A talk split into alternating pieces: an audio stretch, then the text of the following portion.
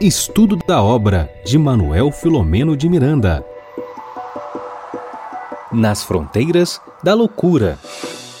Olá, amigos, boa noite a todos. Sejam todos muito bem-vindos ao nosso projeto Espiritismo e Mediunidade, que na noite de hoje, com afinco, estudará essa obra sensacional, esse livro trazido aqui por Miranda, pela pena de Divaldo, a nossa obra Nas Fronteiras da loucura.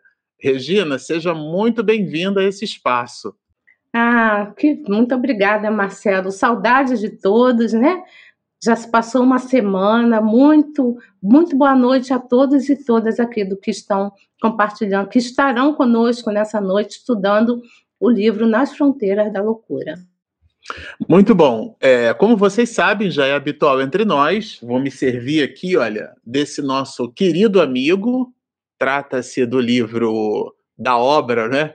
Vida Feliz, é um opúsculo escrito pela veneranda Joana de Ângeles, que se serve então da mediunidade de Divaldo, do mesmo jeito que Miranda se serviu da mediunidade de Divaldo.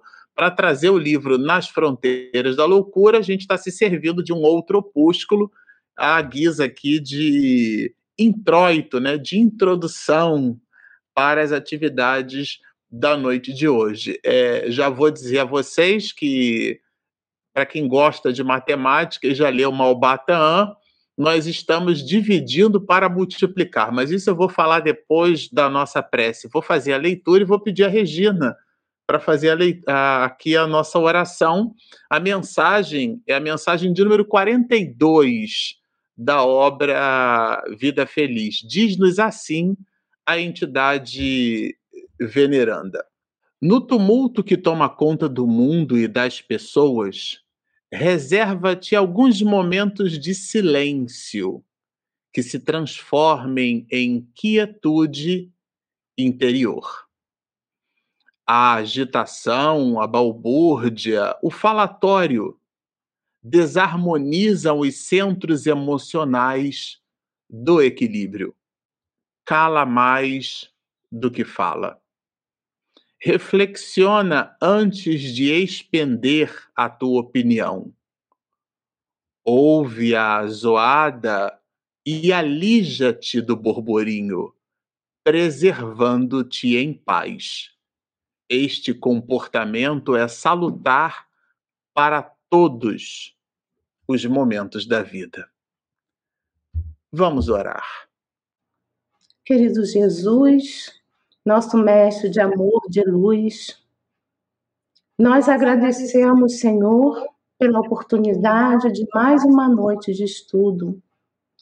E nesse momento, onde estamos nos unindo à, à espiritualidade amiga através dessa prece, nós ousamos, ousamos a pedir por todos nós, porque nós sabemos que ainda somos seres muito pequeninos, Pedimos, Senhor, pelos países que estão em guerra, pelas pessoas que se encontram, Senhor, no desespero, sem ter o que comer, as pessoas que se encontram nos hospitais, nas ruas, no frio que tem feito ultimamente no sul do país e no sudeste.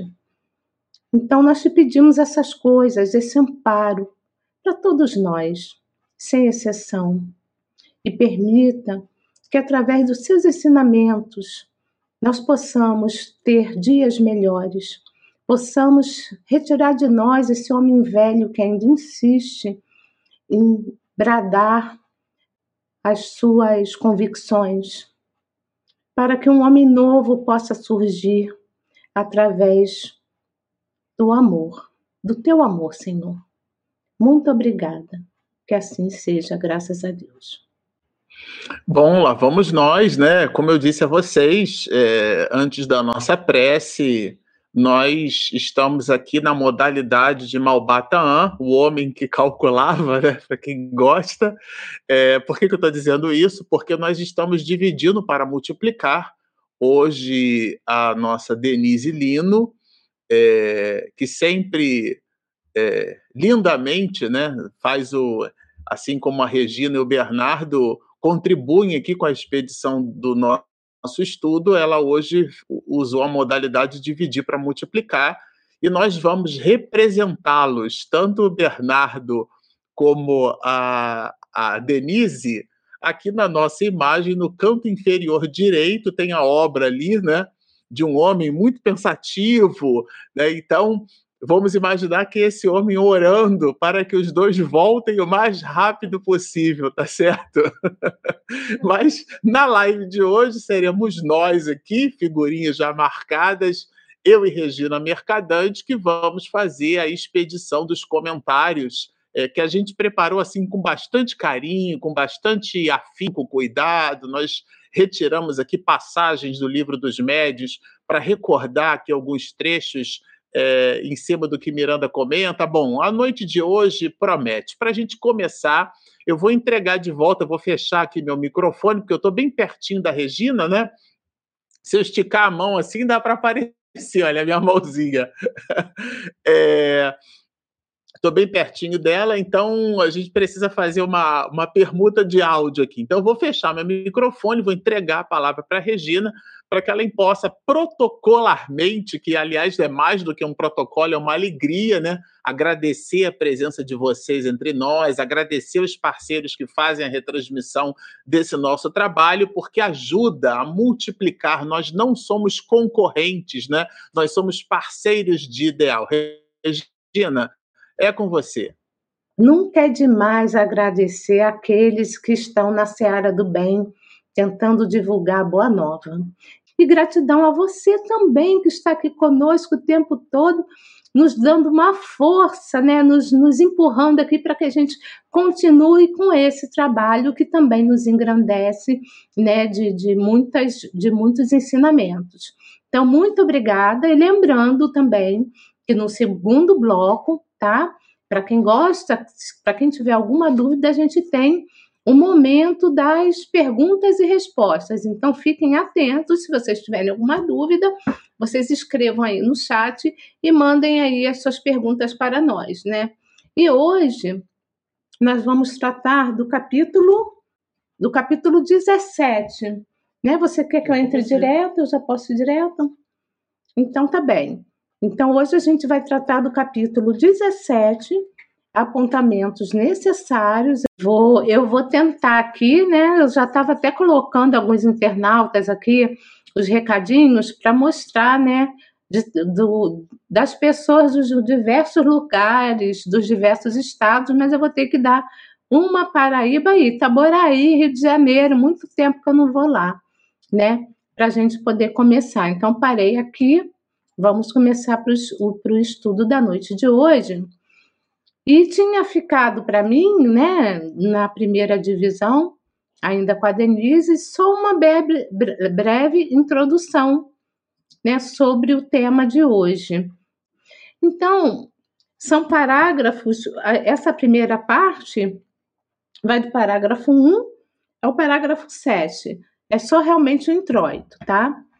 Então, o Manuel Filomeno de Miranda, ele narra a seguinte, no primeiro parágrafo, ele fala o seguinte: O último dia do carnaval apresentava-se portador de excessos de toda a natureza. Pairava no ar uma psicosfera tóxica de alucinação. Veja bem, ele já estava no último dia do carnaval. E ele dizendo, né, narrando que a psicosfera estava o quê? Tóxica, né? de tanta alucinação durante os dias ali de, de loucura, né? como ele mesmo narra mais para frente. A pândega tomava um aspecto surpreendente. É, a farra, a festa, né, que ele quer dizer. E aí eu marquei aqui, os exageros haviam marcado encontro nas avenidas e clubes na cidade, em 1982, é, eu não sei como está hoje, mas era muito comum é, os carnavais também em clubes, não só nas avenidas, né, nos desfiles, mas tinha muito carnaval de clube. Né, por isso que ele, ele comenta aqui sobre isso. Né? E ele fala no parágrafo seguinte, mais à frente, né, que a festa era uma festa dos corpos, né? Na verdade, carnaval quer dizer festa da carne, né? E dos sentidos físicos.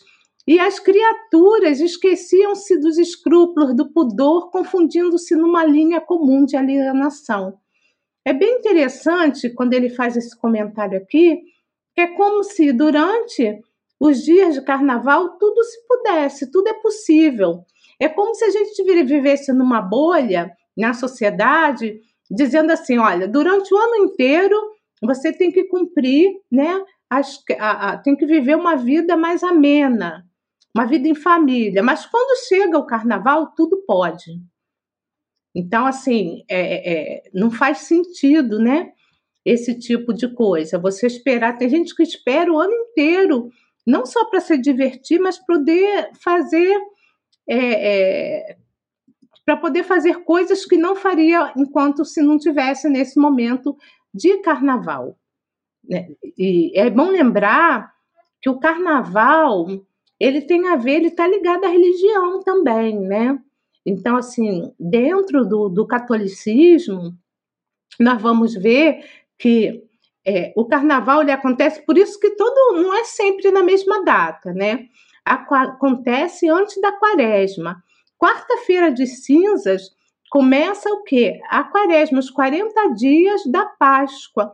Olha que coisa interessante. Então, vem o carnaval, a gente faz o que bem entender, aí chega na quarta-feira de cinzas, tem que ficar todo mundo pianinho, pra, por, por conta que está entrando na quaresma, né? Para depois vir a questão da morte e da ressurreição de Jesus, segundo o catolicismo. Então, assim, Muita gente esquece disso, né? Que um carnaval ele está vinculado também à religião. Nesse caso aqui, no Brasil, que tem esse período vinculado aos 40 dias antes né, da, da, da Páscoa. Tá? É, e continuando, o Miranda fala que grupos de trabalhos, trabalhadores espirituais sucediam-se em assistência como a cuidar de crianças inexperientes em situações difíceis.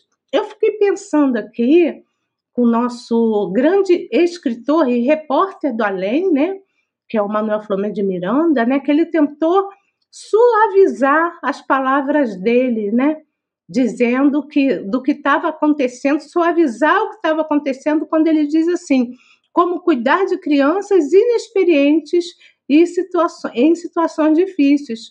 Eu fico pensando que tipos de situações são, eram essas, né? A gente imagina, mas ele preferiu colocar dessa maneira, né? Mais à frente, ele diz o seguinte: que o contágio do bem, porque mesmo que a gente não perceba, né, essa ajuda, a ajuda vai estar sempre ali, ali ao nosso lado. Mas ele, aí ele coloca uma coisa muito bacana, que o contágio do bem embora rápido, sempre deixa impregnação amena.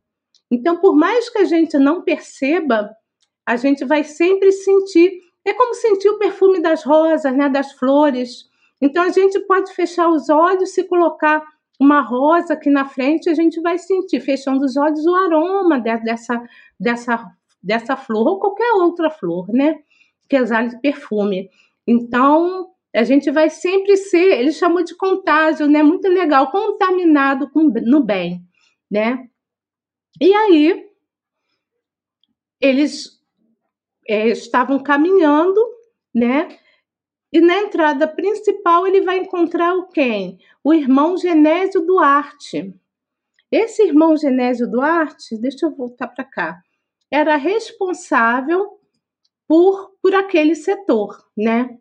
E aí eu vou passar a palavra para o Marcelo, mas antes disso, né, porque aí o, o, esse irmão vai conversar com eles sobre, sobre, enfim, as coisas que a gente vai ver aqui na frente ainda relacionada à reunião mediúnica.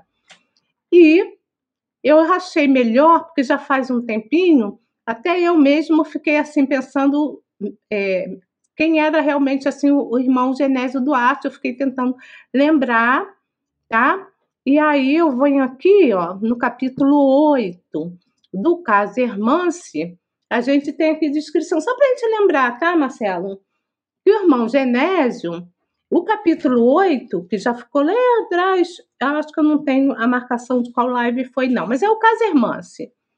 É, então, esse irmão Genésio ele era encarregado da vigilância ao portão principal. Então, ele era responsável pela vigilância daquele local, desse portão principal. E participava da equipe de quem? Do Dr. Bezerra de Menezes.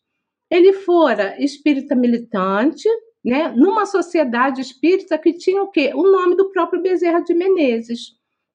E quando ele adentra né, nessa casa espírita, ele era uma pessoa muito materialista mas ele veio com uma enfermidade, como coloca aqui, ó, uma enfermidade pertinaz. O Miranda fala sobre isso, né? E aí, ele era cético. Olha que interessante, ele não acreditava, materialista, mas era necessitado. E aí ele, ele recebeu orientação para o tratamento homeopático de natureza mediúnica e submeteu-se à fluidoterapia o que resultou no seu restabelecimento. Olha que interessante, né? Ele era cético, mas ele já era um homem de bem, gente. E aí ele logo se afeiçoou né, ao mentor da casa, que era o Bezerra de Menezes, cuja vida do Dr. Bezerra, essa vida dele sensibilizava-o, né, do Dr. Bezerra de Menezes. E aí, né, tão habitual se lhe tornou o comportamento espírita que granjeou a amigos devotados, atraindo simpatizantes e estudiosos para a causa. E nesse período ele ficou viúvo, mas soube suportar com elevada resignação e coragem a sua vida, tá? Então, antes dele desencarnar, ele se tornou responsável pela agremiação espírita Bezerra de Menezes, e ele era uma pessoa estudiosa, onde levava, através das suas palestras de estudo e consolação doutrinários, sensibilizando os ouvintes. Então, era mais ou menos isso que eu tinha que trazer para vocês, para a gente lembrar quem é esse irmão Genésio, que a gente vai, Marcelo vai colocar aqui, vai, vai falar sobre ele aqui o tempo todo nesse capítulo, né? Você quer que eu mantenha aqui ou você vai colocar o seu, meu bem? O meu. Tá, então vou passar aqui para o Marcelo, vou desligar meu microfone para que ele possa continuar o estudo. Pronto, gente, beleza. Obrigado, Regina. É, vocês percebam que Genésio é, é uma figura muito importante, a Regina lembrou muito bem, ele está no capítulo 8 do livro, o capítulo 8 corresponde à live de número 12, que nós fizemos no dia 18 de abril. E, curiosamente, é o segundo caso trazido por Manuel Filomeno de Miranda é, no livro. Né? Na sequência da leitura, a Denise lembrou isso muito bem. Aliás, esse é um papel que a Denise sempre faz, né?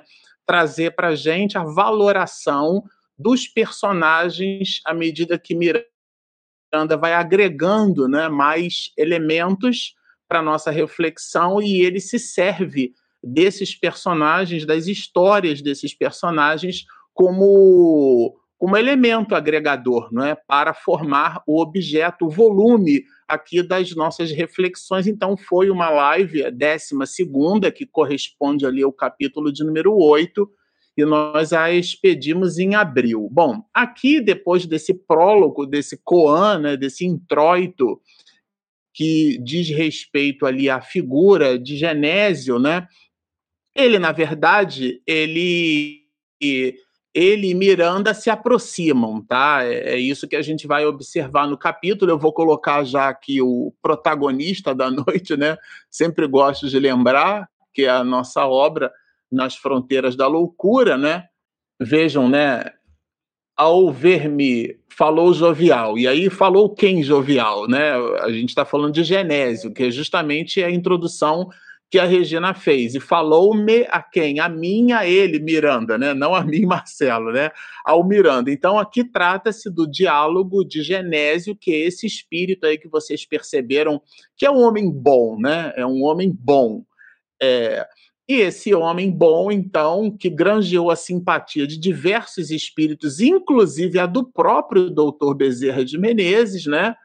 É, então, vamos dizer assim, no coloquial, do ponto de vista moral, não é pouca coisa, né? Vamos falar assim desse jeito.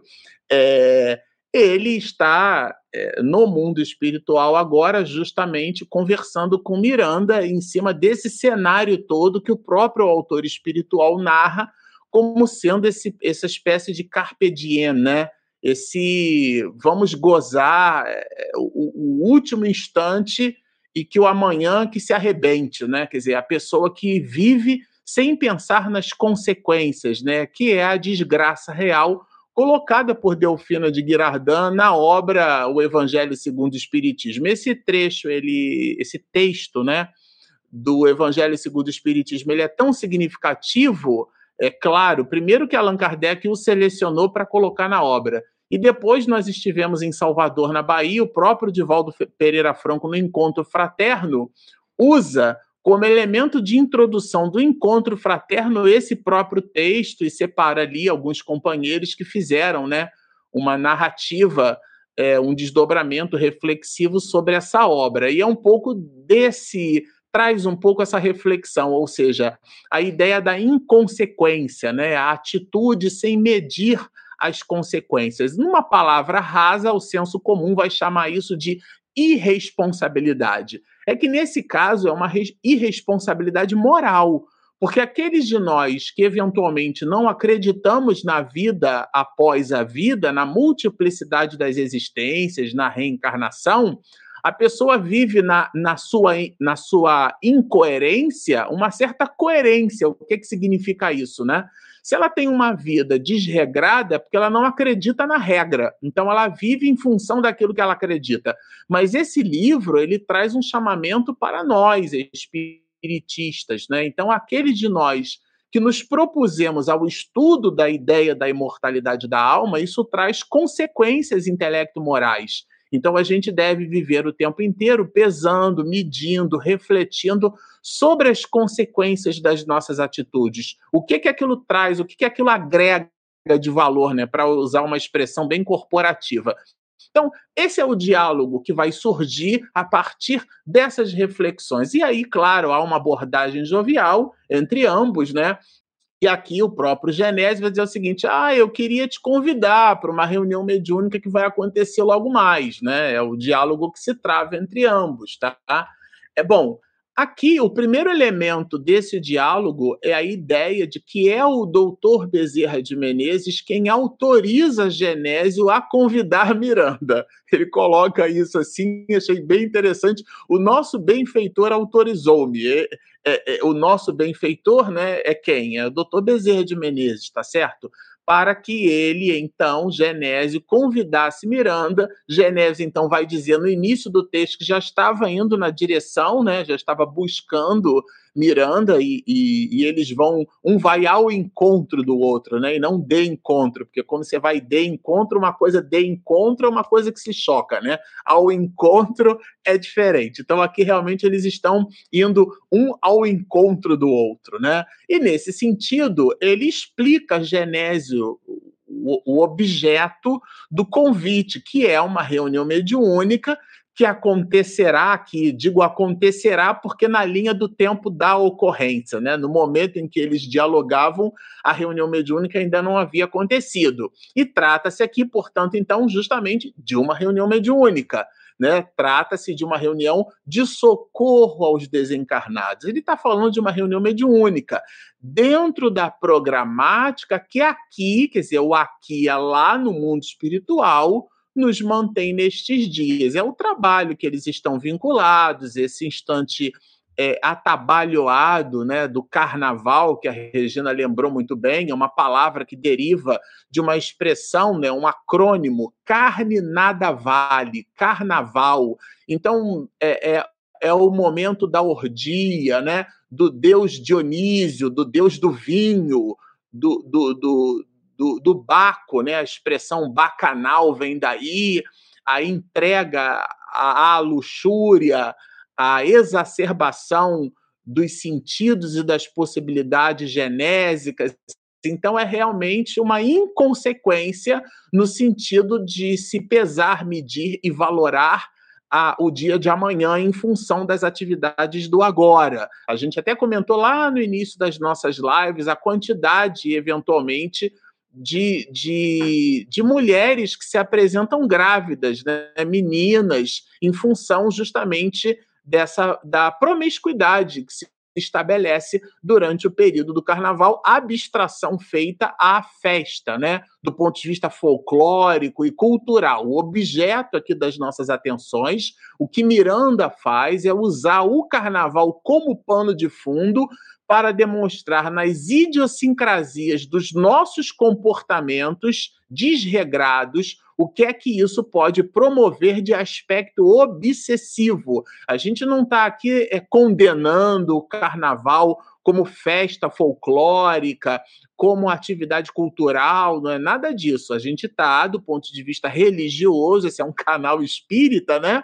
A gente está revelando com o autor, aliás, quem revela não somos nós, é o próprio Miranda, os problemas que eventualmente ocorrem quando da desatenção nossa em relação ao compromisso espiritual, já que nós não somos corpos, nós somos espíritos. Então, esse é o objeto, esse é o piloti, né? é o pilar dessa, das nossas reflexões. Então, aqui, Genésio está convidando Miranda, portanto, para que esse socorro né, ele se amplie. Se amplie através da proposta de uma reunião mediúnica que acontecerá numa casa espírita que o próprio irmão Genésio eh, frequentou. Então, será uma reunião medianímica, pergunta Miranda. Aqui já começa um conjunto enorme de, de reflexões adicionais. Ele entendeu que é uma reunião mediúnica, mas ele vai perguntar: é uma reunião habitual ou é uma reunião extraordinária? E a resposta dada pelo espírito, pelo Genésio, é bem interessante porque ela desdobra aquilo que no início mesmo ele vai chamar de inovação. Inovar é fazer o novo, é fazer o diferente, é fazer aquilo que ninguém nunca fez. Então, o habitual é realmente a reunião de pessoas num data-hora específico, né? Isso está inclusive no livro dos médios, quando a gente vai observar ali do regulamento da Sociedade Espírita Parisiense, é, e em capítulos anteriores, a ideia, a noção de regularidade do encontro entre pessoas. Então, o habitual é realmente isso, é o encontro. Mas aqui a, Miranda quer saber se, em função das características do carnaval e do apoio ostensivo que se mostra necessário, né? É, pelo cenário que se põe durante o carnaval, se essa seria uma, uma atividade extraordinária. Não ordinária, que, que no sentido do discreto, como a gente chama em ciência, né? aquilo que você consegue é, medir, pesar, valorar, eventualmente é, quantificar, ordenar, né? Então, aquilo que tem ordem, que é o, o, o, ordinário, aquilo que tem ordem. É extraordinário que está é, é extra, né? Está fora daquela ordem. É, esse é o sentido, é, vamos dizer assim, quase que comum dessa palavra extraordinário, aquilo que está fora da habitualidade, né? Seria é, isso. Então, aqui Genésio apresenta um comportamento que está fora do ordinário, doutrinariamente falando. Alguns afirmam a necessidade de cerrar-se as portas das sociedades espíritas nos meses primeiros do ano, sob a alegação de férias coletivas. Tem casa espírita que dá férias coletivas realmente, né?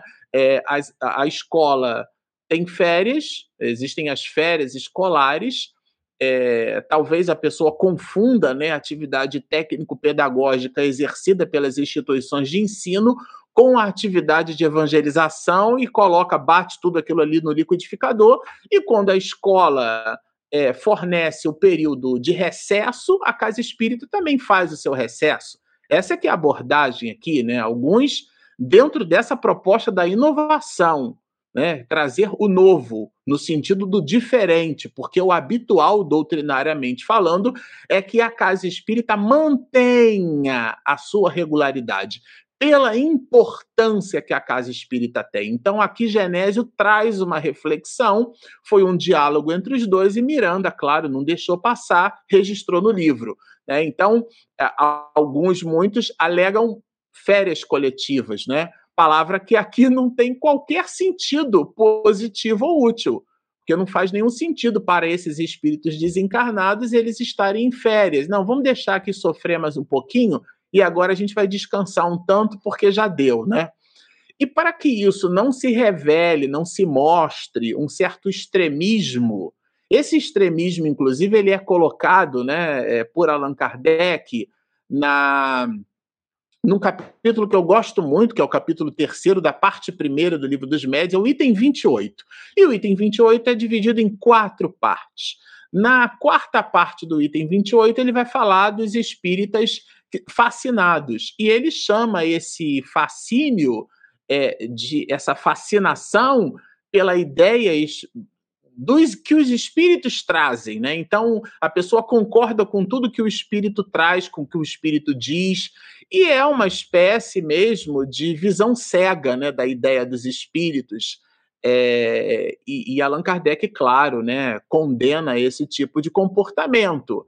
Então, aqui, para que não resvale para esse pensamento, que a gente vai chamar então de fanatismo, né? Porque existe o comportamento fanático dentro da comunidade espiritista, o fato do espiritismo é, trazer a ideia da imortalidade da alma não nos isenta como criaturas humanas da manifestação das nossas idiosincrasias. Então, sim, existem espíritas fanáticos, aqueles que, porque o, o espírito disse numa reunião mediúnica, é para seguir ipsis literi, ipsis verbi. Então, não, aqui para que não a gente não resvale, ah, mas estava lá no livro. O Marcelo e a Regina comentaram na live lá que Miranda, conversando com Genésio, falou que realmente é um absurdo a casa espírita fechar e a pessoa entrar de férias. Genésio, num ato de ponderação, vai nos dizer assim: o repouso é uma necessidade e se faz normal que muitos companheiros por motivos óbvios. A palavra obviedade é sensacional aqui. Na nossa, na nossa tela, ela aparece ali no canto superior esquerdo aqui. Olha, óbvios, motivos óbvios. Procurem esses companheiros o quê? O refazimento em férias e recreações. É aquilo que a gente chama de válvula de descompressão, né? Tá aquela pressão muito grande, panela de pressão tem válvula de descompressão, né? Se ela não tiver, ela explode, tá certo? Então, é, é, é nesse sentido. Agora, o que Genésio pondera com Miranda não é a ideia da válvula de descompressão para muitos companheiros, o que inclusive traz uma carga altamente subjetiva, porque o que é extremamente cansativo para um não é para outros. É, o Marcelo caiu, mas eu não, né, gente? Vocês estão me ouvindo? Então, vou pedir para o Marcelo, por que, que a gente não faz aqui na minha máquina? Já, já estou voltando já. Tá. É bom lembrar, enquanto o Marcelo está voltando, no período de férias pode haver um rodízio, pode haver algumas atividades diferenciadas, né? E como nós somos do Rio de Janeiro, então lá existia atividades no carnaval, né? No período do, do carnaval. Então, existia para os jovens, mas aí os jovens iam para as escolas, um evento chamado Comerge, com fraternização das mocidades espíritas no estado de Rio de Janeiro, e também iniciou-se, um, alguns anos atrás, com a ajuda da incansável NEA, né, que está sempre à frente desse trabalho, o Encontro da Família, então, encontro é, chamado, tem uma sigla, uma sigla né, ENEF, onde algumas casas espíritas elas abrem as suas casas e fazem atividades para os adultos e também, se precisar, para jovens e crianças. Então, muda a atividade, mas não fecha a casa espírita. Né? Mais ou menos assim que acontece. Agora vou passar de novo para Marcelo exatamente essa proposta de Genésio quando conversa com Miranda. Exatamente, olha, algumas atividades na casa é, que deve permanecer oferecendo ajuda e esclarecimento. Então aqui não existe uma condenação de um eventual, uma eventual necessidade de refazimento de alguns companheiros. O objeto das atenções é em cima da casa espírita para não fechar as portas, para realmente manter o apoio e o socorro espiritual na medida do possível, na medida das possibilidades. Aqui o objeto da reflexão, aqui o que traz, né, é, é essa conversa de Genésio com Miranda, coloca como pano de fundo a importância da reunião mediúnica e a importância da casa espírita. Joana de Ângeles vai nos revelar, né, que a casa espírita é a célula máter da nova sociedade. Então, é, continua aqui o autor, né, dentro desse diálogo, um outro grupo advoga ser imprescindível fechar-se a instituição espírita em dias de carnaval, porque afinal de contas é perigoso, né? É, eu me lembro muito do CERJ, nós fazíamos as nossas reuniões mediúnicas no CERJ, que é a Federativa do Rio, é o Conselho Espírita do Estado do Rio de Janeiro, e fica numa região ali no Rio de Janeiro, bem sugêneres, né? Mas as reuniões mediúnicas do CERJ nunca deixaram de acontecer porque o ambiente eventualmente é sugêneres, ou porque tem baile, porque tem carnaval, porque tem festa disso ou daquilo, jogo de futebol disso ou daquilo. A, a, a instituição mantém, é, do ponto de vista é, é, protocolar, o calendário das suas atividades, tá certo? Então, esse realmente é um ponto alto aqui colocado, inclusive, na obra, né? Quer dizer, claro. É, eu pedi o Marcelo para falar também, porque eu falei do Rio de Janeiro, mas eu lembrei do Congresso Espírita de Goiás.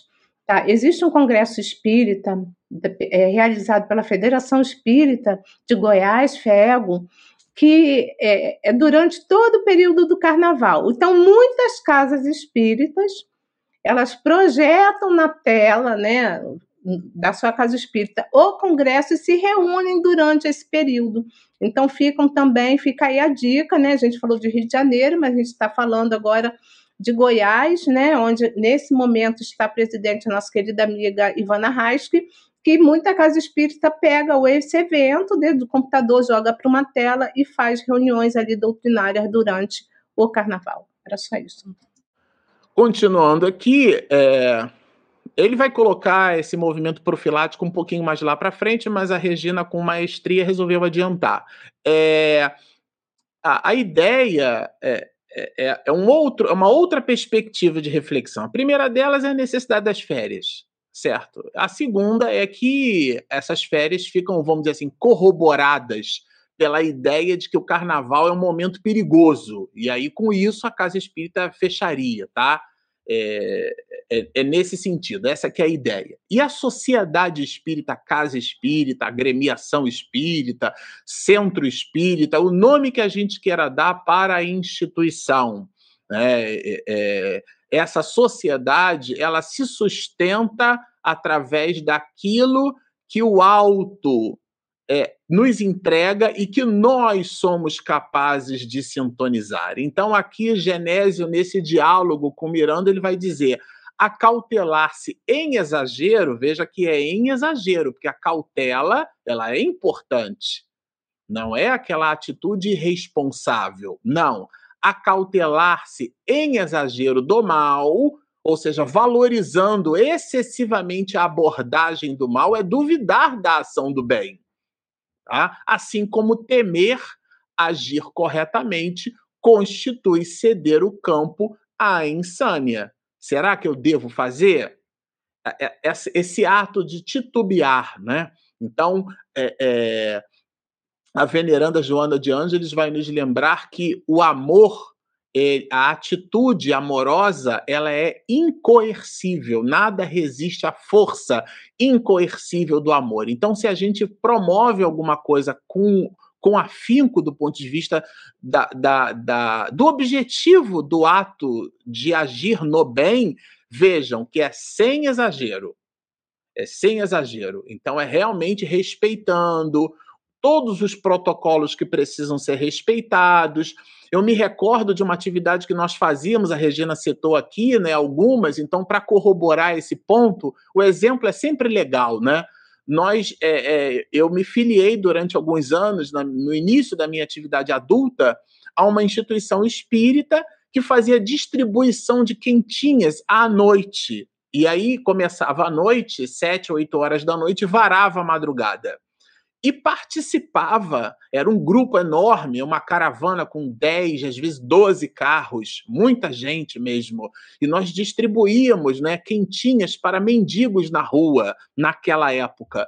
E, e onde é que eu quero chegar com esse comentário? É que parte dos companheiros que participavam, né, é, esses companheiros, muitos eram policiais civis, eram militares, eram advogados, juízes, tinha também pessoas é, comuns como eu, mas existiam outras com um olhar diferenciado para o entorno, que prestava atenção do entorno. Então a atividade não deixava de ser realizada, mas ela era feita com cautela, isto é, sem exagero, sem aquele fanatismo colocado por Allan Kardec na parte quarta do item 28 do capítulo terceiro da parte primeira do livro dos médios. Então, eu estou citando as fontes para vocês não acharem que é um comentário dissociado do aspecto doutrinário, tá certo? Esse, inclusive, é um livro expedido por, por Divaldo, trata-se de um material sério, né, que deve ser observado igualmente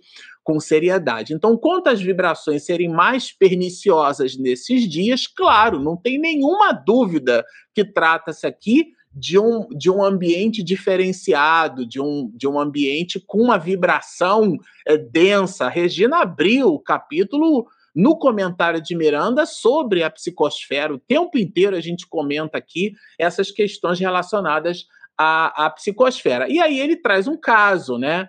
Ele, é, é, na conversa aqui do Genésio com Miranda, ele traz um caso entre um, um, mentor espiritual e um determinado médium que se queixava né, do mentor dele, né, pelas lutas, pelas dificuldades que ele vinha travando e tal. E aí, nesse sentido, um anjo, tá? Oferece a um pupilo, oferece a ele ao longo do tempo, né, vários utensílios. Um guarda-chuva, depois dá uma galocha de borracha, depois oferece para ele um chapéu, depois oferece para ele uma capa impermeável, mas não dava muita explicação. Dava só as coisas, a pessoa recebia essas coisas.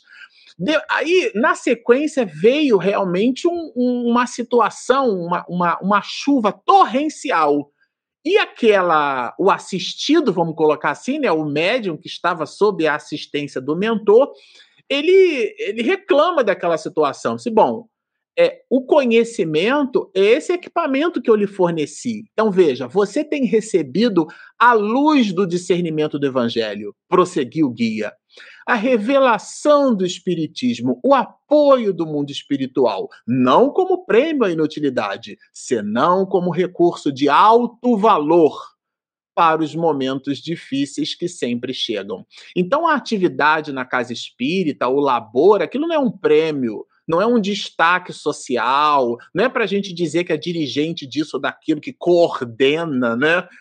Não é nada disso aquilo ali corresponde a um equipamento, ou deve corresponder a essa galocha, a esse guarda-chuva, a essa capa, porque quando vier essa chuva torrencial nas dificuldades da nossa existência, nós teremos equipamento emocional para passar pelas dificuldades. Nós não deixaremos de passar porque a abordagem de alguns de nós, o senso comum diz assim: nossa, mas a pessoa era tão boa, era tão aplicada ao bem, foi acontecer isso logo com ela. Como se o bem que ela fizesse fosse uma espécie de moeda de paga, para que ela não sofresse eventualmente o revés da sua inconsequência do ontem, né? Então a gente tem uma relação meio que contábil com a divindade, né? E é nisso aqui que o diálogo entre os dois é, coloca, né? O espírita realmente consciente, vai dizer Genésio ao final, né? Realmente consciente, porque tem os, aqueles de nós que nós falamos das coisas, mas de verdade elas não estão dentro de nós, tá?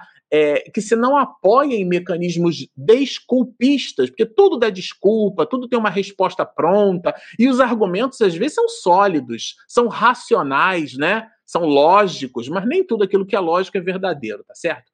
Enfrenta as vibrações de, de teor baixo. Ele enfrenta, que faz parte da sua musculatura emocional, né? Armado do escudo da caridade e protegido pela superior inspiração que aure na prece. Então eu achei realmente esse diálogo assim sensacional e aqui eu vou, eu vou produzir um desdobramento porque nós fizemos uma divisão do nosso estudo, né, Regina?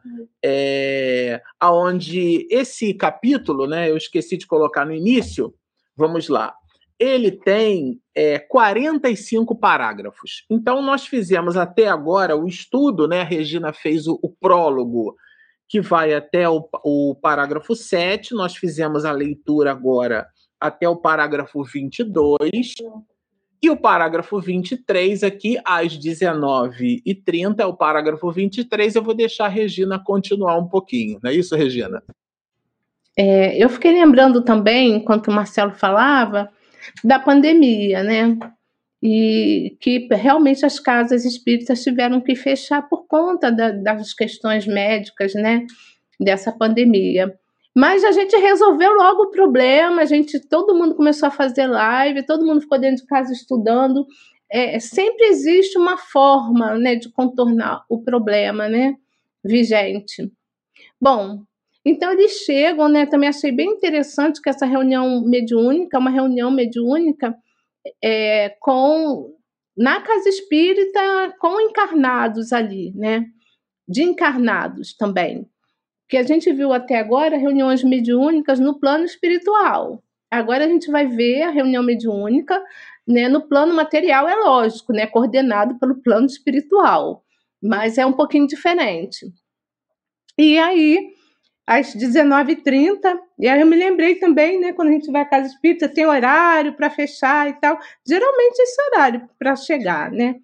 E e era uma casa espírita onde o Marcelo colocou, né, que o Miranda traz aqui no livro, que eh, o Genésio ele tinha sido, né, é, presidente antes de desencarnar nessa casa espírita, foi ali que ele eh, conheceu o espiritismo. Então era uma edificação de linhas sóbrias, né, e tinha várias dependências com finalidades especiais. Ali também é, eles educavam crianças né, na condição de filhas, tá? Diferente de orfanatos tradicionais, né? Onde tem que passar aí, a, a, por favor, Marcelo. Onde ele, a rigidez substituiu o amor e a indiferença, ali respirava-se alegria infantil sem exageros de tolerância. Quer dizer, um local simples, mas onde a educação, a caridade acima de tudo, ela estava presente, né? Ensinando os desígnios de Jesus, tá? É, e nessa, numa construção lateral a esse edifício onde ficava o orfanato, sediava-se o que? O Casa Espírita, para reservado aos labores da, de ordem doutrinária. Para quem nunca foi na Mansão do Caminho, é um local muito grande e é bem interessante. Tem vários prédios, né? E um dos prédios ele é reservado para esse tipo de trabalho doutrinário, onde fica o cenáculo. Mas tem muitos prédios ali, tem também a parte da casa de parto, tem padaria, mas sempre se reserva um local para estudo doutrinário, né? E aí a entrada, espíritos amigos saudaram-nos, quer dizer, uma grande família. Como a gente chega na casa espírita para a reunião mediúnica, a gente cumprimenta todo mundo, né? Nada de diferente. E só que esses amigos, é, eles se dedicavam ao quê? Olha que interessante, a vigilância da defesa da casa. E estava em paz, estava tudo em paz, transcorrendo em ordem. Eu acho que eu posso deixar você continuar um pouquinho, né, meu bem? É, vamos revisar. É, esse diálogo ele tem um, um, ponto alto aqui que eu acho que é interessante. Né? É, Miranda descreve o, o, comportamento da instituição, então era um orfanato, né? um orfanato diferente, quer dizer, a Casa Espírita agregava uma atividade é, socioeducativa do ponto de vista é, do ponto de vista de contribuição até para a sociedade. Né? Então, a abstração feita ao fato de ser uma casa espírita, ainda assim, ainda abrigava menores e, claro, as educava. E essa educação era vista, foi observada pelo próprio autor espiritual, que não era aquela educação protocolar rígida, é nesse sentido aqui que Miranda adorna é, o entorno que é, do, da reunião, a casa espírita, o que é que girava ali em torno da casa espírita, né? Então, eles foram saudados, né, de maneira cortês e educada, ou seja, já existiam pessoas preparadas ali, o que nos remete à ideia da reflexão de um preparo nosso para a reunião. Fala-se muito em, em em questões relacionadas à pontualidade. Eu sempre gosto de usar a palavra padre em relação ao médium, né? A pontualidade, a assiduidade, a disciplina, a responsabilidade e o estudo. Sempre gosto de me servir desse acrônimo, né, da palavra padre em relação a, a ideia do compromisso com a reunião mediúnica. Assim como a gente tem compromisso com o trabalho, quem bate ponto, tem compromisso de chegar na fábrica e marcar o ponto. Hoje tem ponto eletrônico, né? A pessoa marca o eletrônico, coloca ali a mão ali para cigana, que eu chamo de cigana, que é aquele equipamento que lê né, a palma da mão, ou lê o dedo, aqueles recursos de biometria que a gente tem hoje. Enfim, todos nós que estamos ali vinculados a uma atividade profissional entendemos, respeitamos e nos comportamos na razão direta da necessidade do ponto. E o ponto é no sentido de fazer com que a gente chegue no horário, né? É claro que a casa espírita não tem ponto. Né? Não tem marcação de ponto, mas a ideia aqui é a responsabilidade que gira em torno desse assunto. Então, não está escrito, mas está escrito a ideia já de um staff, né? de um grupo já posto, já constituído, organizado. Quando eles chegaram lá, eles foram recebidos, tem uma organização prévia. E ele, inclusive, é, relata detalhes físicos desse empreendimento. Uma sala de 6 por 4 metros, né? Para quem gosta aí, 4 vezes 6, 24, né? Isso, 24 metros quadrados, tá certo? Que comportava com facilidade, com algum conforto, né? aliás, confortavelmente, de modo confortável, né? entre 20 a 25 pessoas. Não tinha decoração supérflua, né? nada que desviasse a atenção, que monte adereço. Então, ele narra aqui realmente o aspecto da, da instituição. E ele, nesse sentido, desdobrando, vai dizer que os serviços deste porte, não raro, tem uma preparação antecipada de até 40 horas. Ou seja, se você leu lá atrás que Miranda e Genésio foram muito bem recebidos, muito bem obrigado, e não se deu conta da preparação antecipada que se faz necessário, aqui no meio do parágrafo ele faz questão de citar isso, que atividades desse jaez, elas evocam, necessitam, esperam de nós uma antecipação, uma preparação antecipada desse porte. Então, existem portes. E aí, quando a gente fala de porte, não é a importância da reunião, é a importância do participante da reunião. É o participante da reunião que dá o porte à reunião. E quando a gente fala porte, leia-se responsabilidade. Então, uma, qual a diferença, por exemplo, de uma reunião de desobsessão para uma reunião de educação da mediunidade? É que, de um modo geral, lato senso, não estrito senso, não especificamente, mas lato senso, de um modo geral, o estudante que está ali trabalhando, está buscando o entendimento de si mesmo na atividade medianímica, ele está laborando no início da sua faculdade, da sua percepção e do seu desenvolvimento medianímico. Como está no início, pode ser, não estou escrevendo na pedra, pode ser que ele eventualmente ainda não tenha com ele né, é, imbuído, né, tenha percebido o grau de responsabilidade que ele está buscando assumir. Então, quando surge o imprevisto, o que, que é o imprevisto? Uma visita, uma festa, a mulher resolve fazer compra no mercado no dia da reunião, o filho resolve trazer uma visita, coisas em que ele poderia, né, com alguma habilidade familiar, se desvencilhar, mas resolve não se desvencilhar. Então ele falta a reunião.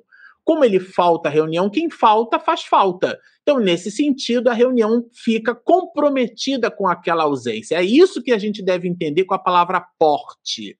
E não de, ah, reunião mediúnica, porque a gente acaba estabelecendo graus, né? Reunião mediúnica seria, então, a desobsessão, o grau. Não. Ali são as pessoas que, de fato, estão comprometidas com o trabalho, estão comprometidas. E esse comprometimento se revela no comportamento dessas mesmas pessoas e se traduz, claro, na responsabilidade delas. Né, nesse comportamento responsável. É nisso que a gente deve entender a palavra porte. De outras vezes, ali se demoram os que experimentam, né?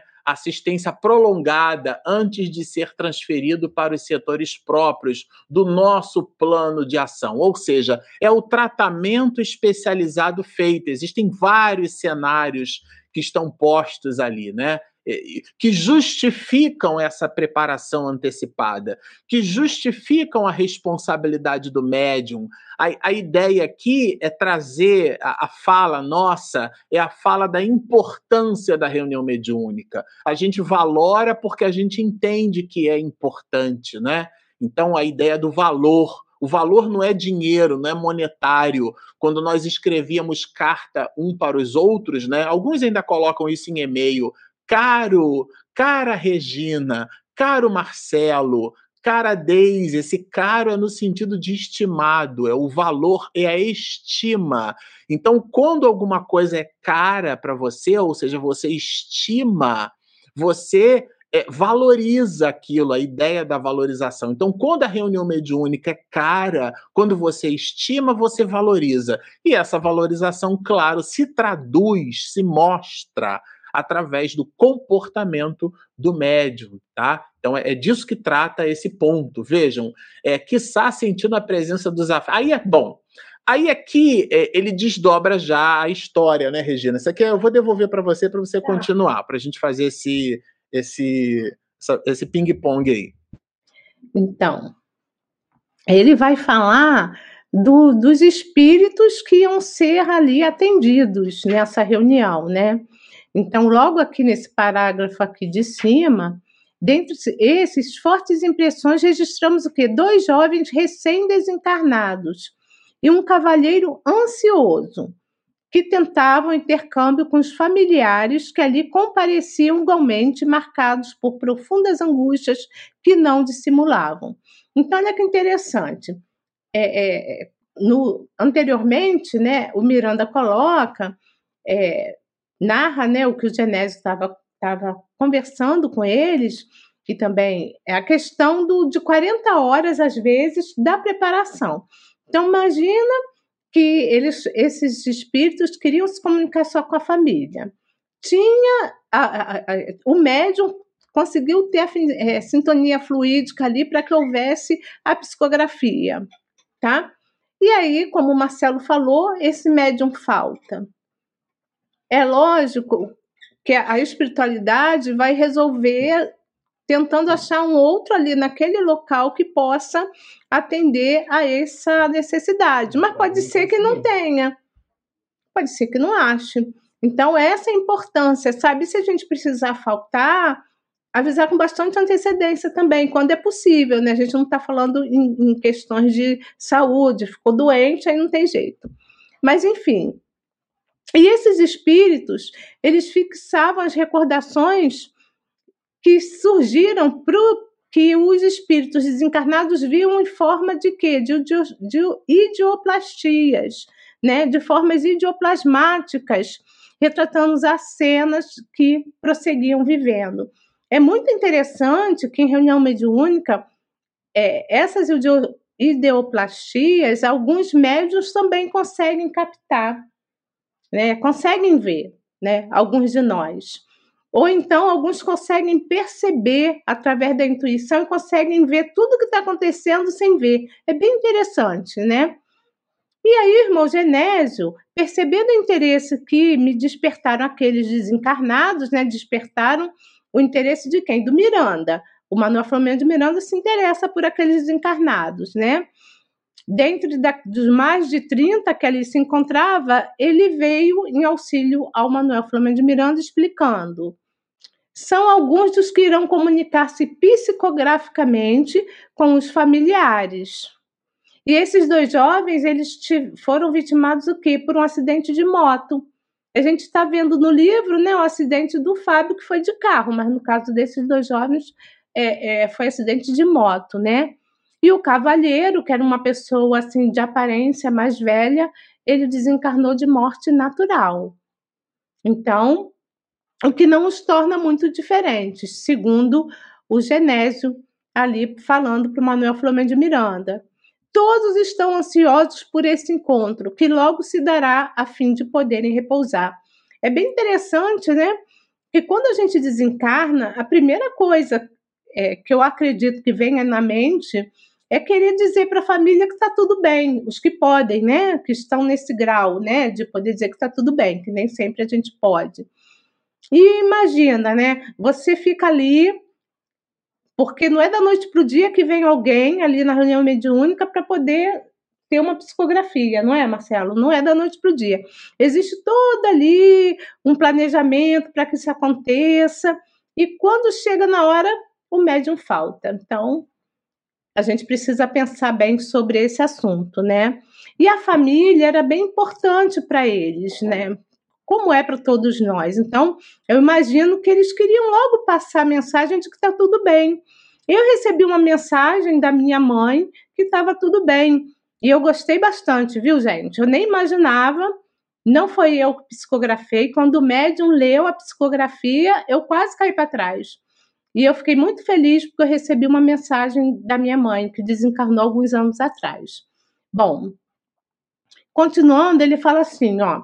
A recordação do instante na morte que os aflige, pelo quanto da ilusão se lhes é a figura, é sustentada pelos seres queridos que se depreendem a tais lembranças. Então, eles precisavam se comunicar para dizer, dizer que estava tudo ok, para que os familiares também pudessem se tranquilizar e parar de ficar nessa aflição e ficar nessa troca né, de energias, né, deixando os espíritos mais aflitos ainda.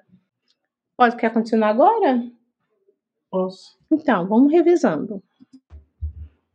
É, aqui o ponto áureo, né? Talvez assim, o ponto áureo desse parágrafo seja a ideia de que ah, o desespero é, não produz aconchego para o desencarnado. Então a família, claro, né? A tese é de Paulo de Tarso, não é nossa. Em tudo sois atribulados, porém não angustiados, perplexos, porém não desanimados. Então aqui não é um convite à frieza, não, mas é um convite ao equilíbrio. Porque se a gente eventualmente passa por uma situação difícil, né, com um familiar, a ausência de um ser querido é uma dor muito forte. É, é, então a pessoa chora. O que a gente deve evitar é o desespero, é a gritaria, é o negacionismo, é por que comigo, por que minha mãe, ou por que meu irmão, é evitar esse tipo de comportamento, porque essas vibrações, elas produzem um tônus que invadem o psiquismo desses espíritos que acabaram de desencarnar, e aqui Miranda coloca isso nesse capítulo. Né? A mente da família não é um envolvimento, é, querido. Se você está sentindo dor, transforma aquela dor. Lembra dos instantes de alegria, dos instantes de, de, é, é, de felicidade, os momentos alegres, os momentos em família. É muito importante essa, essa percepção, a canalização dessas vibrações. O espírito vai perceber isso como se fosse uma brisa suave, né, beijando ali a face. É, é muito importante. E isso, isso estava atrapalhando, né? E, e, e Miranda é, é, faz questão de comentar isso, né? O intercâmbio que será mantido trará vantagens duplas. Primeiro para a família e depois para os próprios espíritos. Eram três, né? Dois se envolveram com acidente automobilístico, com carro, como disse Regina, e um com moto.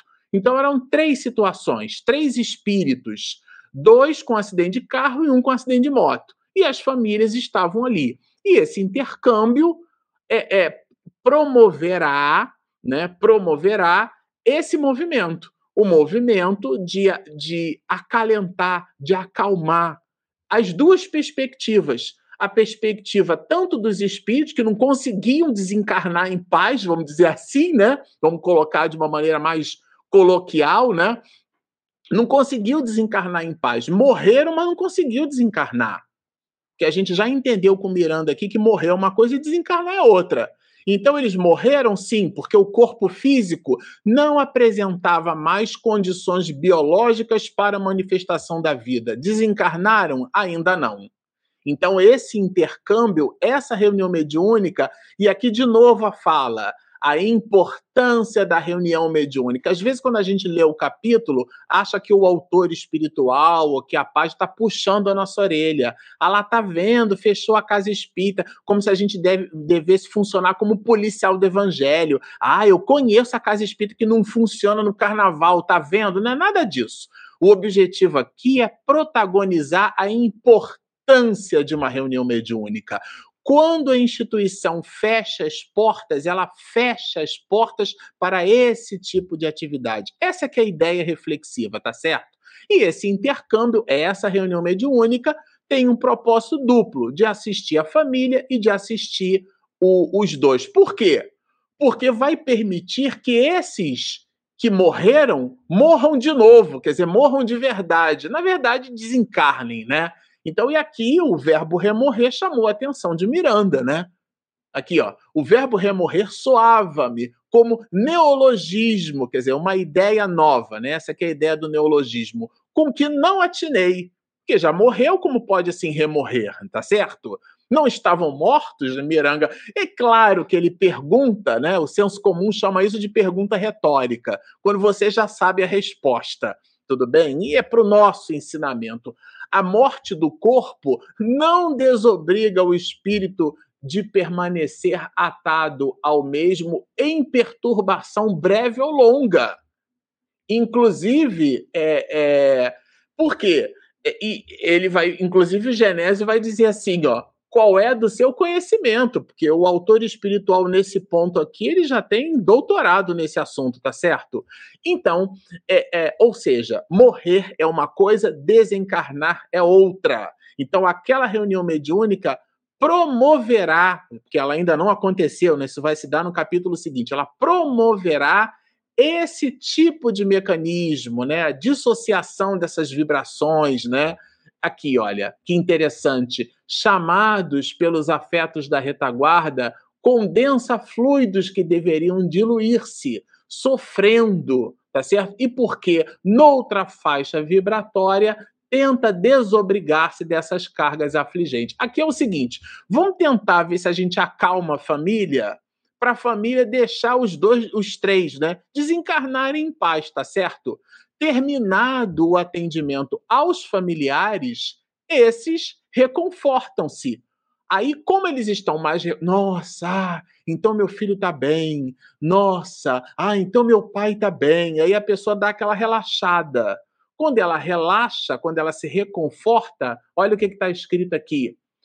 Rompem-se os elos que os prendem, prendem psiquicamente os familiares ao espírito que medra eh, aquele clichê mental da cena que deu origem à desencarnação, na verdade, à morte, né? Porque não desencarnou ainda. E aí eles, uma vez libertos de, dessa pressão psíquica, né, eles passam a ser amparados. Os nossos irmãos aqui repousam mais demoradamente, num sono de morte. Esse sono de morte, claro, isso aqui é uma, é uma metáfora né, colocada por Miranda, porque aí sim eles morreram e agora de fato vão desencarnar, porque está todo mundo relaxado. O espírito falou que está bem, a família entendeu que ele está bem, está tudo bem para ambos os lados, então o espírito agora consegue descansar, consegue repousar, consegue dormir, né? Os familiares vão ficar hum, hum, é, é, não enviando dardos psíquicos mentais serão confirmadas certamente essas situações desde que as mensagens estarão necessariamente controladas, porque um espírito que acabou de morrer, né, nessas condições, ele precisa de um intermediário, ele precisa de um filtro mediúnico.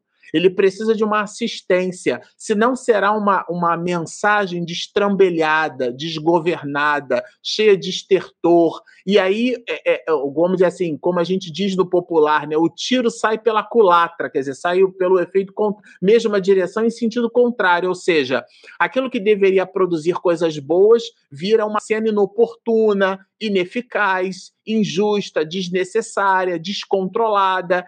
Esse é que é o ponto colocado por Miranda. E aqui ele protagoniza a necessidade de uma aparelhagem mediúnica consistente, que começa no protocolo do padre, da pontualidade, da assiduidade, da disciplina, da responsabilidade do estudo. Essa é que é a ideia colocada pelo autor espiritual. Para uma comunicação psicofônica ou psicográfica, porque a gente trabalha muito essa ideia de médio de incorporação pelo estertor, mas do ponto de vista do acoplamento medianímico, é a mesma coisa, tá? Para uma comunicação psicofônica ou psicográfica consciente, porque tem as outras, as destrambelhadas, tá certo? Exige-se, olha a palavra no imperativo, exige-se prática conhecimento da aparelhagem mediúnica que vai ser utilizada. Então, de novo, aqui Miranda protagoniza os aspectos consistentes e relevantes da mediunidade no processo de apoio, de amparo e de assistência espiritual. Então é, é, é, claro que aqui ele já se despede, né? O amigo calou-se e a reunião teve início depois de, de uma tríplice leitura, né? Até a gente comentava aqui no, nos bastidores, porque a, a reunião, é, o que antecedeu a reunião, o Vida Feliz desse grupo, né? A gente leu o livro aqui para nossa prece, né? Que é o Vida Feliz. O Vida Feliz deles foi o livro dos Espíritos, o livro dos Médios e depois, antecedendo a prece, a obra O Evangelho segundo o Espiritismo, né? Todas obras de Allan Kardec, que foram inclusive motivo de apontamento, né, comentários breves aqui por parte de alguns companheiros, e o capítulo termina da seguinte forma: reduzida a claridade, tá certo? Foi proferida a prece de início e o trabalho propriamente dito começou. Trabalho esse que a gente vai observar juntos aqui na nossa próxima live, quando nós estudarmos o capítulo 18, Correspondências do Além. Agora eu vou deixar com a Regina, que vai soltar a nossa vinheta de perguntas e respostas. Momento de interação. Perguntas e respostas. Bom, meus amigos, foi bem bacana, né, o estudo de hoje. Todos os estudos são sensacionais, né? Beijo grande aí para a Denise e para o Bernardo, que em breve vai estar aqui conosco, não é isso, Rafael? Isso aí. Bom, a Thaís pergunta para mim, Regina, é assim também com o Natal e o Ano Novo? Natal tá bem, é, em família, o ano novo, tudo se pode? Uhum. Há diferença? Eu acho que não há diferença nem no Natal nem no Ano Novo, né? Primeiro, que é só assim, no caso do Natal, é um dia simbólico. É um dia, porque a gente sabe que Jesus não nasceu naquele dia, a gente sabe que é, a idade dele, né? Até o professor Severino Celestino já disse que de quatro anos ele teria assim, ele nasceu em um, uma outra época, quatro anos a mais. De quatro atrás, a seis, ano quatro ou ano seis. Então, então, o Natal, realmente, a gente deveria lembrar né, do Jesus, é o nascimento do Mestre, do governador do planeta Terra, tá? Então, em princípio, não precisa de muita coisa. Né? Não precisa também daquela mesa com muita comida. Não precisa Muita gente fala assim: ah, eu não vou beber e tal, porque Jesus, mas entulha de comida aquela casa, com um monte de gente passando fome. Eu, então, eu sempre fico prestando muita atenção nisso, né? Então, é, é, é a hora da gente se reunir, sim, para lembrar do Mestre, em família, né? Uma oração, uma palavra amiga, né? Ali conversar com os nossos familiares, uma coisa simples tá? Deveria ser assim também, porque muitas casas são um pouquinho diferentes. vai ter bastante bebida alcoólica aí também, onde as pessoas vão exacerbar, né? É, é, o vício traz isso, né? Vai trazer, vai, vai acabar ficando indesejável ali aquela confraternização. Então não é porque Natal é uma coisa, Ano Novo é outra. Para mim tudo é uma, uma festa, um encontro, né? De, de, de pessoas. Então a gente tem que tratar, tem que se comportar bem tanto no Natal quanto no Ano Novo. Para mim isso é indiferente. Agora no Ano Novo as famílias costumam liberar os, as pessoas mais jovens, porque uns vão vi, viajar, outros não, então já não tem mais aquela, digamos, aquela importância ali do Natal. Mas o Ano Novo também é uma festa, é um encontro que a gente deveria também aprender a se comportar nesse momento, né? Da gente celebrar o ano que chega, a gente colocar em mente as nossas metas para o ano que vem, né? O ano novo que chega. A gente faz isso, isso faz bem para o espírito, tá? Esse ano, quais são as minhas metas, né? Para que eu seja uma pessoa melhor. Isso, isso, isso, isso. Então, sem problemas, né? Mas lembrando que tudo é festa. E as festas, elas devem ser, elas devem ser, assim, é, regrada de muita amizade, de muita compreensão e pouca bebida e pouca comida. Daniel Rosa para o Marcelo. Tem vários aqui para você, meu bem. O desafio maior de exercer as tarefas iluminativas no centro espírita no período carnavalesco, em que forças inferiores são intensas e contrárias aos tarefeiros, exige mais prece e vigilância protetiva? É a tese colocada no capítulo, Daniel. É, o, esses dias né, são dias realmente diferenciados do ponto de vista psíquico. E eles vão exigir de nós mais atenção é, o, o, nosso equipamento. Agora, veja que interessante, sabe, Daniel? Eu, é, a sua pergunta ela traz alguns elementos. Seria um, um seminário só para falar disso. Mas vamos imaginar, Daniel, que você é de Goiás, né? Você me convide para eu fazer uma palestra na sua casa espírita. Ou então, diferente, eu vou visitar a sua instituição e de repente você diz assim para mim, Marcelo, olha, o palestrante da noite, ele, ele não pôde vir, acabou de avisar aqui, mandou uma mensagem de WhatsApp, ou então me ligou. Você pode fazer a palestra da noite de hoje? Eu vou perguntar qual que é o tema. Ah, passagem assim, assim do evangelho, que maravilha, eu vou lá e faço a palestra. Ou seja, de improviso, porque eu não me preparei para fazer a palestra. Mas é, a reunião mediúnica, ela exige do médium uma coisa chamada concentração. E concentração, Daniel, não se improvisa. Concentração é uma conquista. Então, quando a gente fala dos desafios, né, dessa exigência da prece, da vigilância, são elementos de, de, de exercício que a gente deve praticar sempre. Então, são equipamentos que são habilidades que a gente vai desenvolvendo em nós para quando surgir a situação nós já a tenhamos. Então, naquele movimento, naquele momento ali, naquele momento ápice, aquelas atividades que exige de nós aquele tipo de preparação, elas já foram essas habilidades desenvolvidas no diário, em cima de atividades habituais, ordinárias, corriqueiras, triviais, que a excelência ela está no detalhe.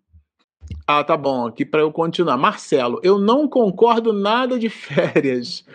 Pois é, pois, que, pois a Casa Espírita é uma escola, um hospital, pronto-socorro, é, e uma. E um, deve ser. E me diz uma coisa, né?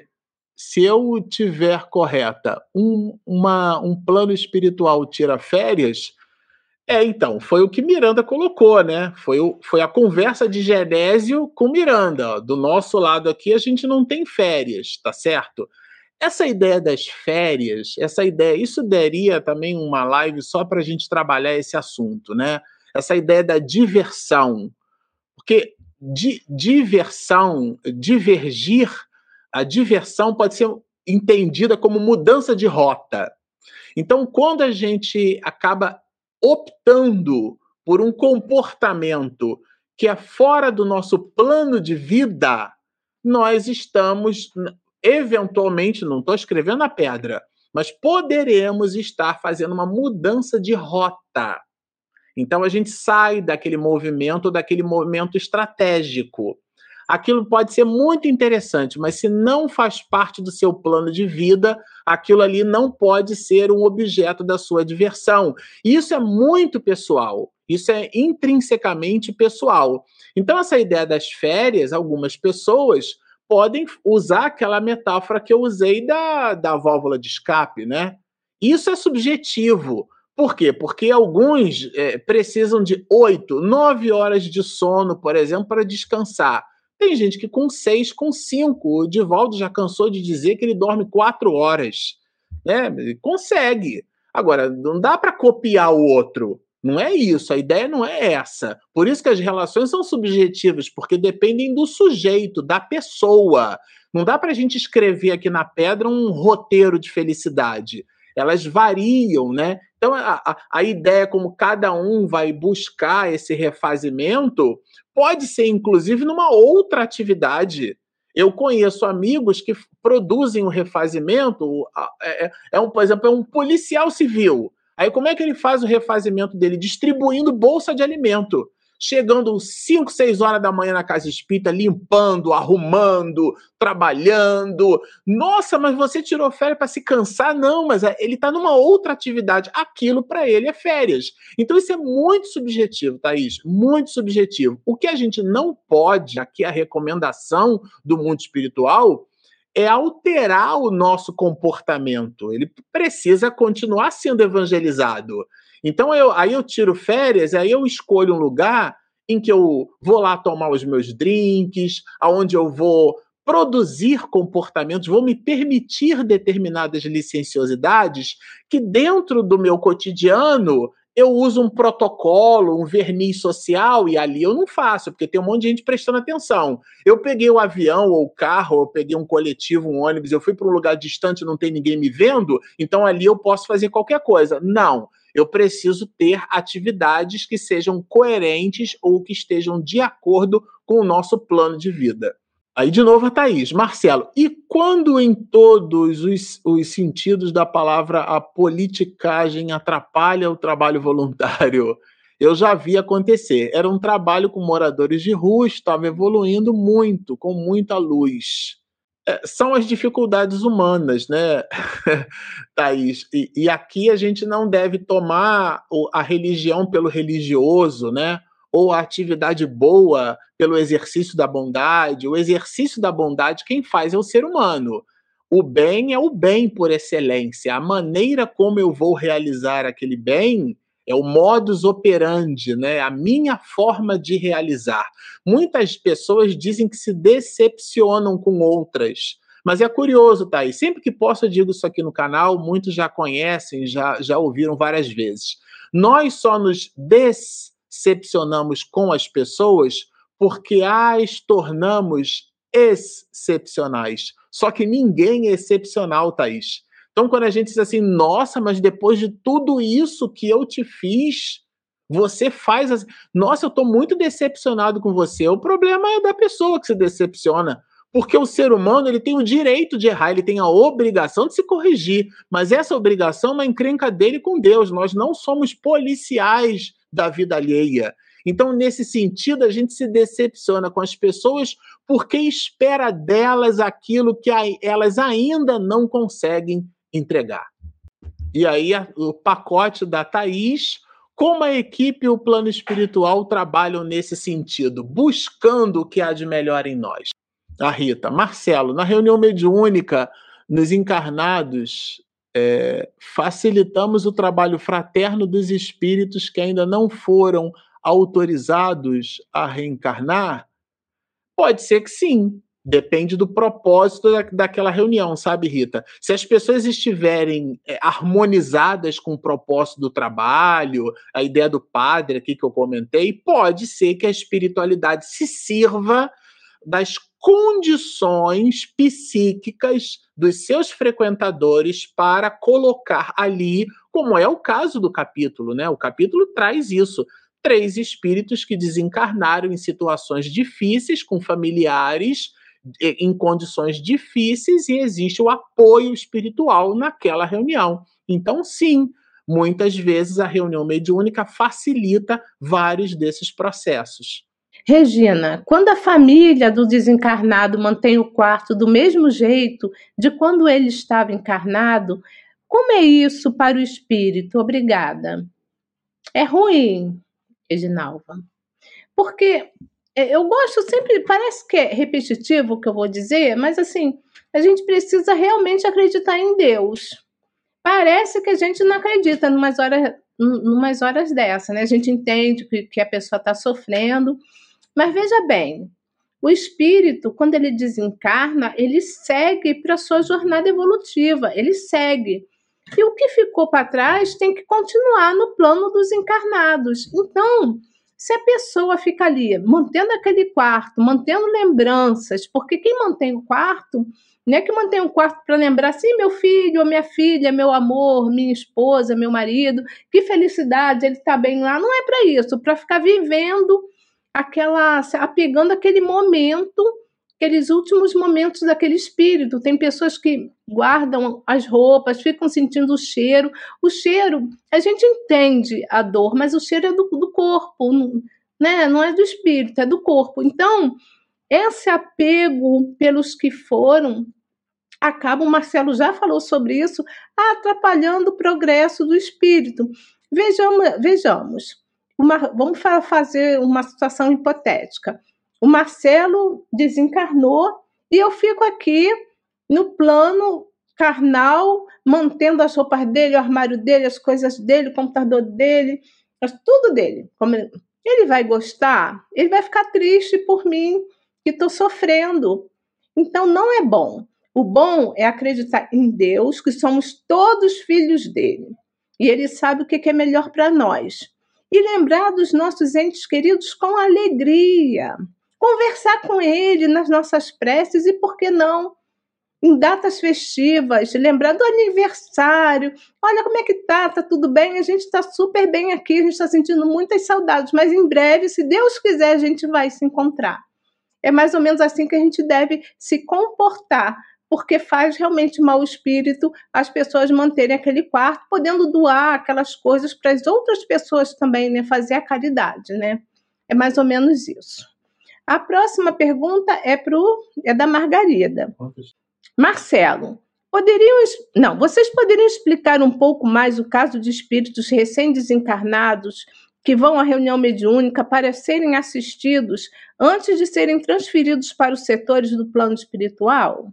Claro que sim. Margarida, primeiro ponto de observação é que espírito não é vaso de planta, né? A gente não pega uma pessoa e leva de um lugar para o outro. O estado do espírito é um estado psíquico.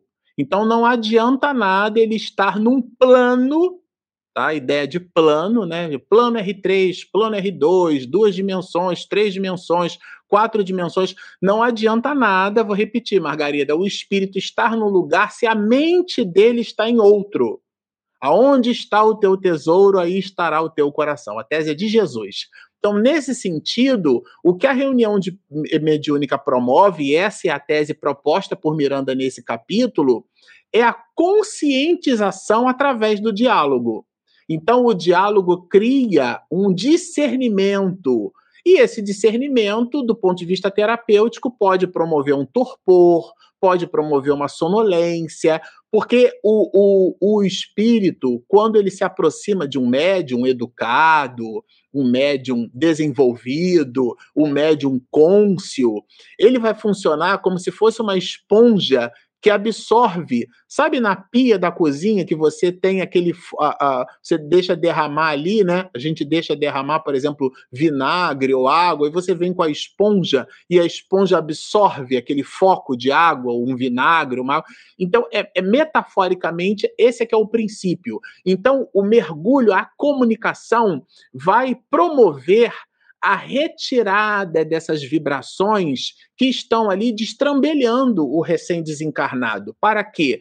Para que o seu psiquismo possa se refazer, a fim de que ele, uma vez levado para lá, para lá esteja de verdade. Sabe, Margarida? Por isso que eu comentei falando que. Comecei, né? Falando do vaso de planta. Porque senão a gente acha que a gente é uma draga, né? Que você pega o espírito e leva de um lugar para o outro. Tudo está na mente. Na obra Recordações da Mediunidade tem uma cena interessantíssima de espírito colhendo ervilhas. E não tinha ervilha nenhuma ali era uma ideoplastia, uma construção, todo o ambiente, toda a dimensão daquele espaço foi construída psiquicamente por aquele espírito. Então está na mente, sabe, Margarida? Eu sei que é um tema complexo, a gente vai poder trabalhar. Aliás, a gente já tem vários vídeos aqui no canal onde a gente estuda esse assunto. Tem uma série aqui, chama-se O Livro dos Médios, onde nós estudamos largamente. Nós estamos na quinta temporada do Livro dos Médios, né? Já estamos ali, passamos do capítulo 25. Então eu super recomendo a você que revisite os episódios nossos anteriores sobre sobretudo os primeiros, aonde é lá pelo capítulo sétimo, oitavo, Allan Kardec faz considerações consistentes sobre é, é, esse envolvimento psíquico nosso. Marcelo, há casos em que, ao morrer, desencarnar, o espírito tem um sono reparador. É verdade ou é uma, uma falácia? falácia é mentira, né? É bom, Aqui, Anderson, se nós somos 7 bilhões e 500 milhões de seres humanos, nós somos 7 bilhões e 500 milhões de intercorrências.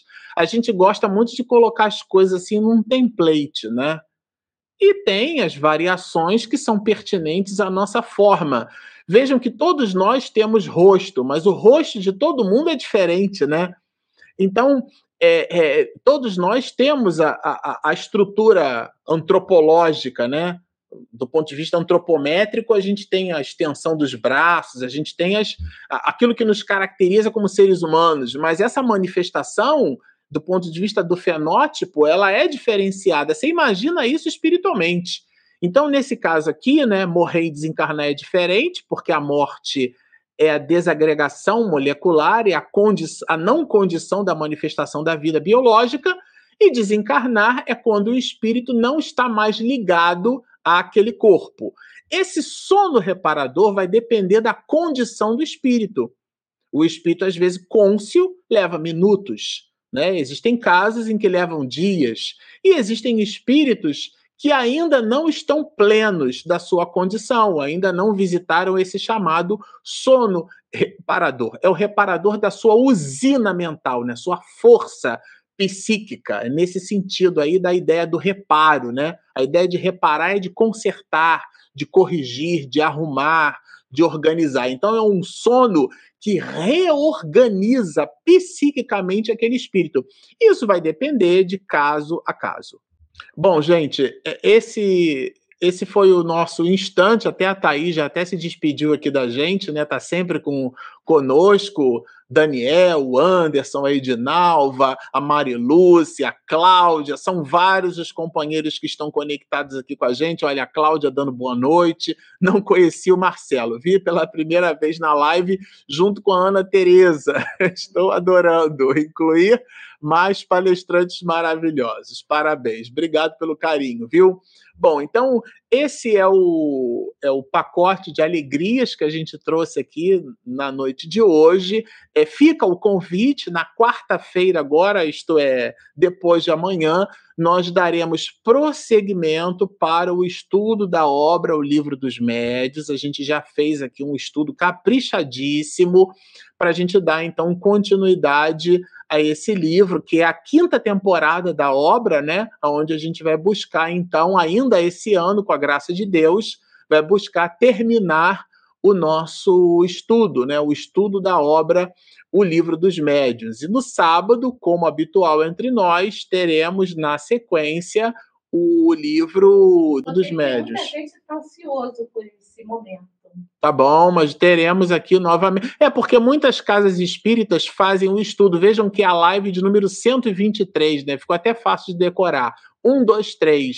Então, é, será agora, no dia 22 de junho, né, mês 6, é, o horário é habitual entre nós, às 19h30. Sempre ao final das nossas lives, eu sempre gosto de dizer, se você nos assistiu até aqui, gostou do que ouviu, mas ainda não se inscreveu, clica ali do lado e inscreva-se. Do lado tem o sininho para ativar todas as notificações e clica também em gostei, que ajuda o YouTube a nos indicar para as outras pessoas que eventualmente estão buscando conteúdo como esse, tá? No nosso projeto, nós temos também o nosso aplicativo, ele é gratuito está disponível na Google Play e na Apple Store. O que é que significa isso? Se você tem Android, baixa o aplicativo. Se você tem iPhone, baixa o aplicativo. Como é que você nos acha? Espiritismo e mediunidade. Vamos então encerrar a live de hoje agradecendo a presença de vocês conosco, expedindo uma singela oração dizendo assim: Querido amigo maior, Mestre Jesus, companheiro incondicional de todos os instantes. Aqui estamos nós, Senhor, conectados neste ideal de serviço. Abençoa o nosso propósito de estudar contigo, de estudar tuas lições, de buscar, Senhor, no teu manancial de luz, a fonte constante do nosso soerguimento moral Dá-nos sustentação, Senhor. Abençoa a humanidade que estorcega nos dias de hoje. A guerra, a barbárie, o egoísmo, a incompreensão, a injúria, a calúnia e a maledicência que ainda teimam em fazer parte do nosso comportamento, do nosso cotidiano. Transforma-nos em criaturas boas, benfazejas, afáveis, mais tolerantes, resignadas, alegres, contentes pelo ideal de serviço, ainda que a dor nos visite a morada. Dá-nos sustentação, Senhor, porque somos muito frágeis. Na certeza de que a tua presença está constantemente conosco, enaltecemos a figura cósmica, transcendental e única do Pai de todos nós. E te pedimos, Rabi, para que através dos teus prepostos de luz, a tua misericórdia possa permanecer entre nós, hoje, agora e sempre.